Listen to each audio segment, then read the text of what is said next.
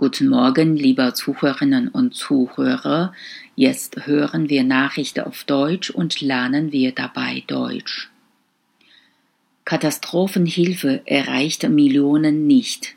Unsichtbar, unerreichbar oder übersehen.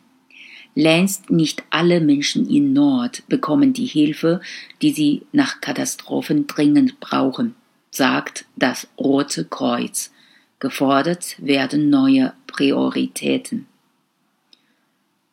Millionen Menschen weltweit bleiben nach Katastrophen in ihrem Elend allein. Das zeigt ein Bericht des Roten Kreuzes. Bei manchen Ansätzen erreichten von internationalen Organisationen unterstützte Hilfe wahrscheinlich weniger als die Hälfte der Betroffenen, kritisiert die Organisation in ihrem Katastrophenbericht 2018.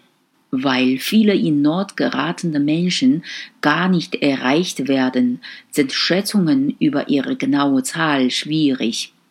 Das UN-Nothilfebüro schätzt, dass in diesem Jahr insgesamt 134 Millionen Menschen humanitäre Hilfe brauchen. Das ist etwa jeder 57. Erdenbewohner. Die Vereinten Nationen kümmerten sich nach dieser Schätzung um 97 Millionen Bedürftige.